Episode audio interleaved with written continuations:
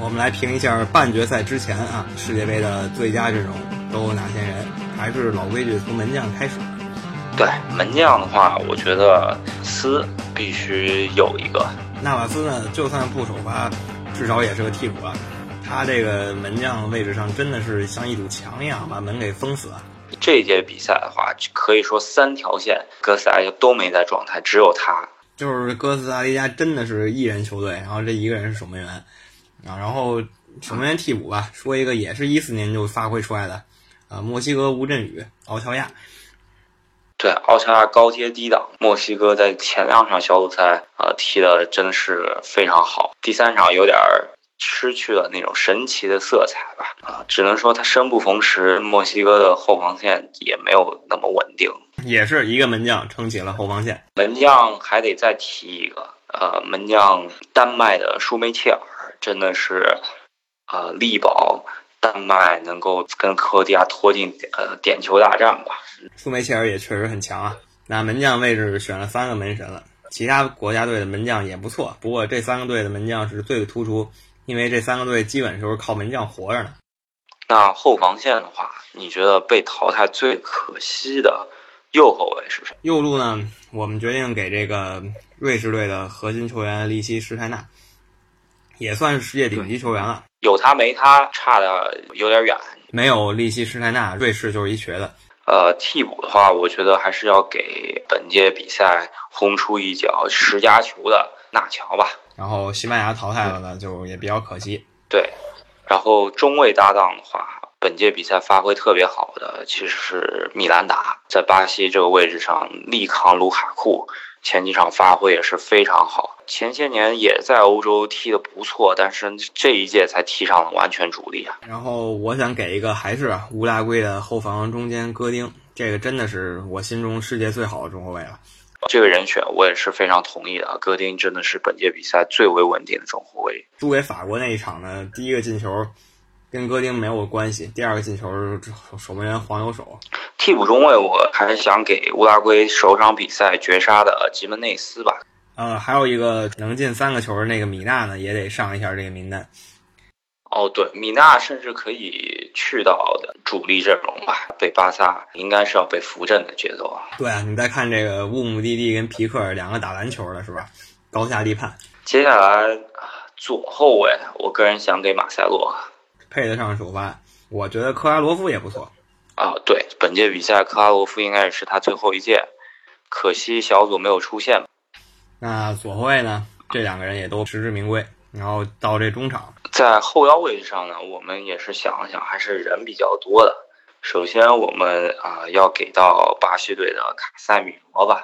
卡塞米罗真的是这样子一个球员，他在哪儿，你可能可能觉察不出他的优秀表现啊。他不在巴西队，就完全丢了看得很明显。然后我想说一个呢，就是阿根廷的马斯切拉诺踢得很拼，也是老将了，真的很不容易啊，也血染沙场。赛后第一时间宣布退役啊，非常令人惋惜啊。说句题外话啊，这里没提到坎特，是因为法国队还在比赛。如果这届世界杯结束以后评一个最佳后腰，我已经想把坎特列到名单上了啊，应该不出差错，除非他在。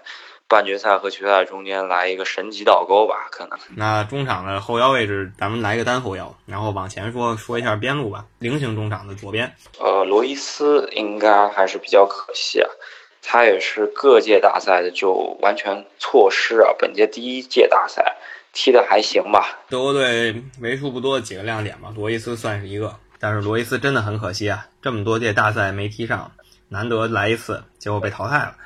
只能说队友真的是非常不给力吧，啊，但他个人的表现还是非常突出的。接下来左边路，我想给韩国队的孙球王一。韩国队的亮点也不多，其实就是孙球王一点，个人能力呢有一脚非常惊世骇俗的世界波，对德国那场最后一个进球真的非常拼搏，如果不拼那一下的话，也不会出二比零。那左路就是这两个球员，那咱们转到菱形中场的前腰。可能比较好的前腰，我觉得应该要给库蒂尼奥一分。本届比赛也是有进了一个十佳球吧，对吧？但是唯一的缺陷啊，就是对比利时那一脚球没打进。这个是也是没办法了，强有稍微有些强人所难。我再选一个伊涅斯塔吧，虽然老了，但是实力依旧还在。他要是想踢呢，还能继续踢下去。然后右路的话，我想给日本球员远口活气一分啊！对比利时那个进球确实漂亮，而且他整届比赛的发挥也是非常稳定啊，非常拼。我我印象中间，就是他好多球都是回撤到后防线的。远口元气这届世界杯踢完，可能要在俱乐部层面更上一层楼了。然后另一个人呢，还是想给我比较喜欢的马内。马内也是可左可右，咱们就把他安排到右路好了。呃，那既然说可左可右的话，我还得提一句，就是啊，昨天刚刚打进世界波的切里舍夫啊，这也是值得关注的球员。他这届比赛应该是最火热的。既然说切里舍夫他的队友格罗文好像小组赛之后他的势头有点减弱啊。格罗文昨天的跑动也是非常恐怖的，到最后已经就是只剩跑了，没有对抗了。那前锋位置上人选还是挺多的，就跟 B 强和我之前说的一样啊。本届比赛完全是看中锋那届比赛。对，咱们先来两个本来就是大牌的，然后踢的也相当不错的中锋吧。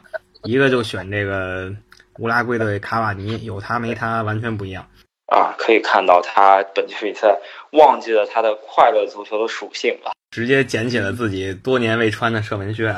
另一个呢，就是一向很稳的 C 罗。C 罗这一届比赛饮恨吧，只能怪整体实力是撑不起一个四强的位置的，也是比较可惜。那替补位置呢就比较多了，可可能选的替补呢风格稍微有些重叠，但是咱们就强行把他们两个当做搭档吧，选一个科斯塔，还可以选一个俄罗斯大个子酒吧。酒吧这一届大家有目共睹吧？自自从首场比赛替补上来之后。我感觉俄罗斯能不能赢球就看他了，真的是这个攻城拔寨能力太强了。然后科斯塔呢，对西班牙队的作用基本类似了，能不能进球就看他了。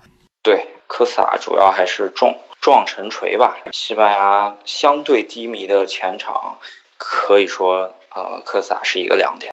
对，然后这就是我们评出的最佳阵容了。有一些球员呢，像梅西啊、哈梅斯啊，也都还可以吧。但是有的人呢，像哈梅斯就是没怎么踢。然后梅西呢是没有完全超神，所以就不评到最佳阵容了。当然也不至于最差。对，那他也就中规中矩吧。对于梅西的期望，那我们今天就评出了最差和最佳阵容。如果大家有不同意见，欢迎讨论。对我们肯定也不是每一场比赛或者每个球员都完完全记住，肯定会出差落。那咱们今天就说这么多吧。有兴趣的球迷呢，关注一下赫斯基，多听我们的节目，多订阅。对啊，也在世界杯之后继续关注我们所做的节目吧。那感谢大家收听，咱们明天再见。